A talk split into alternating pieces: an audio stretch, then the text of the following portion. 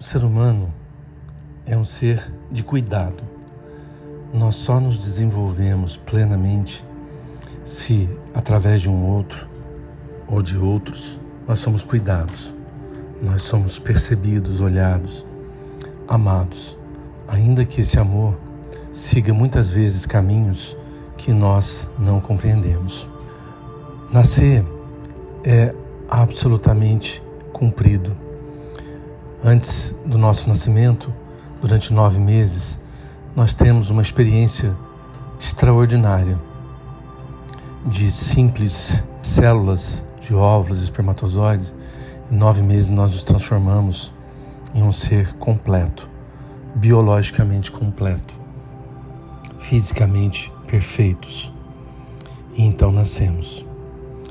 É impressionante como muitos de nós nem percebe que, além de todos os anos que vivemos, temos também um período de extraordinária experiência no ventre da nossa mãe, com tudo o que significa essa conexão biológica, afetiva, emocional e também uma conexão de alma.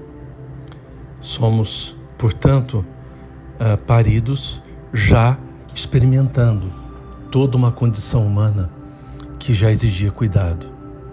Se pensarmos quantas mãos cuidaram de nós, quantas pessoas nos viram, nos olharam numa vasta teia de relacionamentos, de relações. Por isso, nós somos seres de relação. Nós nos desenvolvemos principalmente a partir de um outro, que é totalmente outro. De um outro que, ao ser quem é, nos desafia a ser quem somos a olharmos para o que nos incomoda, nos desafia, nos alegra, nos planifica. E nessa medida, nós vamos construindo toda a árvore da vida. Nas tradições espirituais, principalmente na tradição do yoga, os centros energéticos do homem, no topo da cabeça, na testa, na garganta, no coração, no umbigo, no plexo, nas gônadas e, sobretudo, na base da coluna, esses centros chamados de chakras, eles são como uma árvore invertida. Nós personificamos a árvore da vida e nessa árvore somos mineral, vegetal, temos uma dimensão animal e nos humanizamos. O grande desafio dessa existência é nos humanizarmos que significa ao longo de toda a nossa existência desenvolvermos as potencialidades e manifestarmos tudo aquilo que um ser humano é capaz.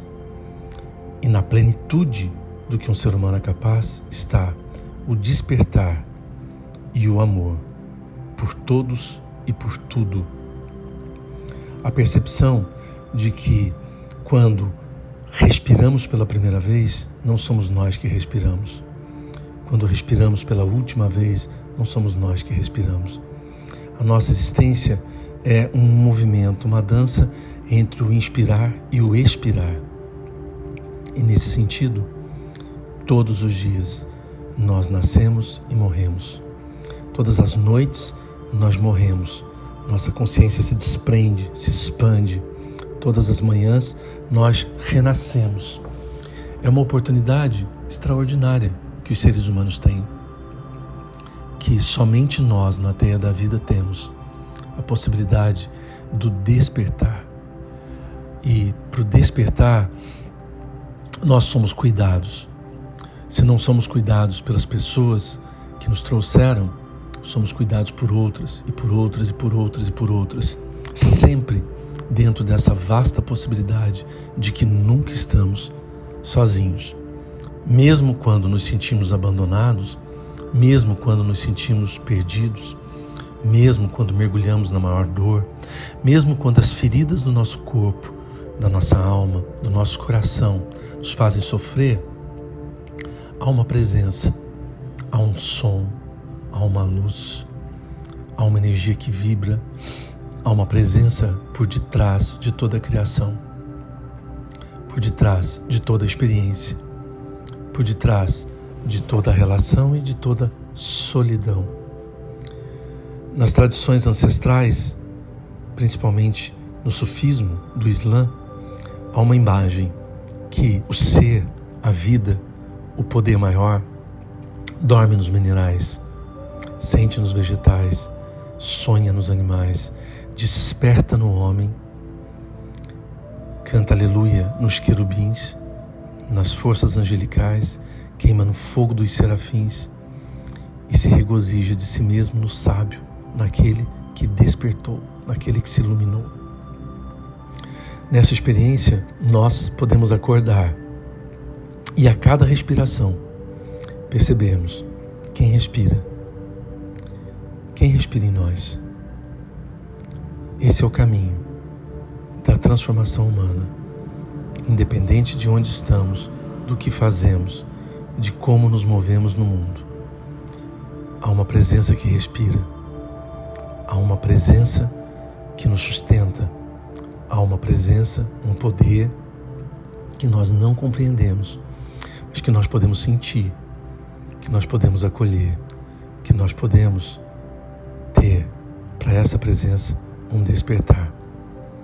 Esse é o caminho do meditante, esse é o caminho do ser humano que, ano após ano, dia após dia, minuto a minuto, segundo a segundo, percebe que nós não respiramos sozinhos, portanto, jamais na ilusão de todos esses tempos Jamais estamos sozinhos. Jamais somos abandonados. Jamais nos falta o amor. Jamais nos falta a plenitude. Na ampla maioria das vezes, o que nos falta é o despertar para essa presença do amor que está em nós, ao nosso redor, em todos os que nos encontram. Na tradição do yoga, na tradição oriental, existe um conceito extremamente complexo chamado Maya.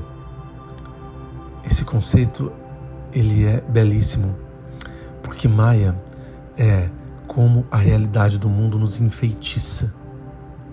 Quando nós tomamos esse poder, quando nós tomamos esse poder, quando nós tomamos essa força, quando nós tomamos essa presença, como sendo nossa. Então, nós nos referimos ao mundo, o meu corpo, a minha mulher, o meu marido, o meu companheiro, o meu filho, a minha empresa, o meu carro, a minha cidade, o meu país, o meu planeta, a minha vida. Essa forma de nos referirmos a toda a esfera da existência nossa e a tudo que nos permeia e rodeia é Maia. Essa ilusão.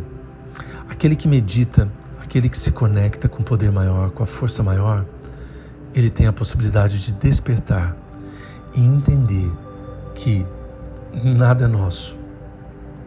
E por nada ser nosso, somos sempre viajantes desse tempo, desse espaço podendo usufruir de tudo, porque o ser que respira em nós brinca de usufruir das delícias e de todos os desafios do mundo. Por isso, nós somos seres de cuidado, de autocuidado e de cuidado ao outro e a tudo que nos rodeia.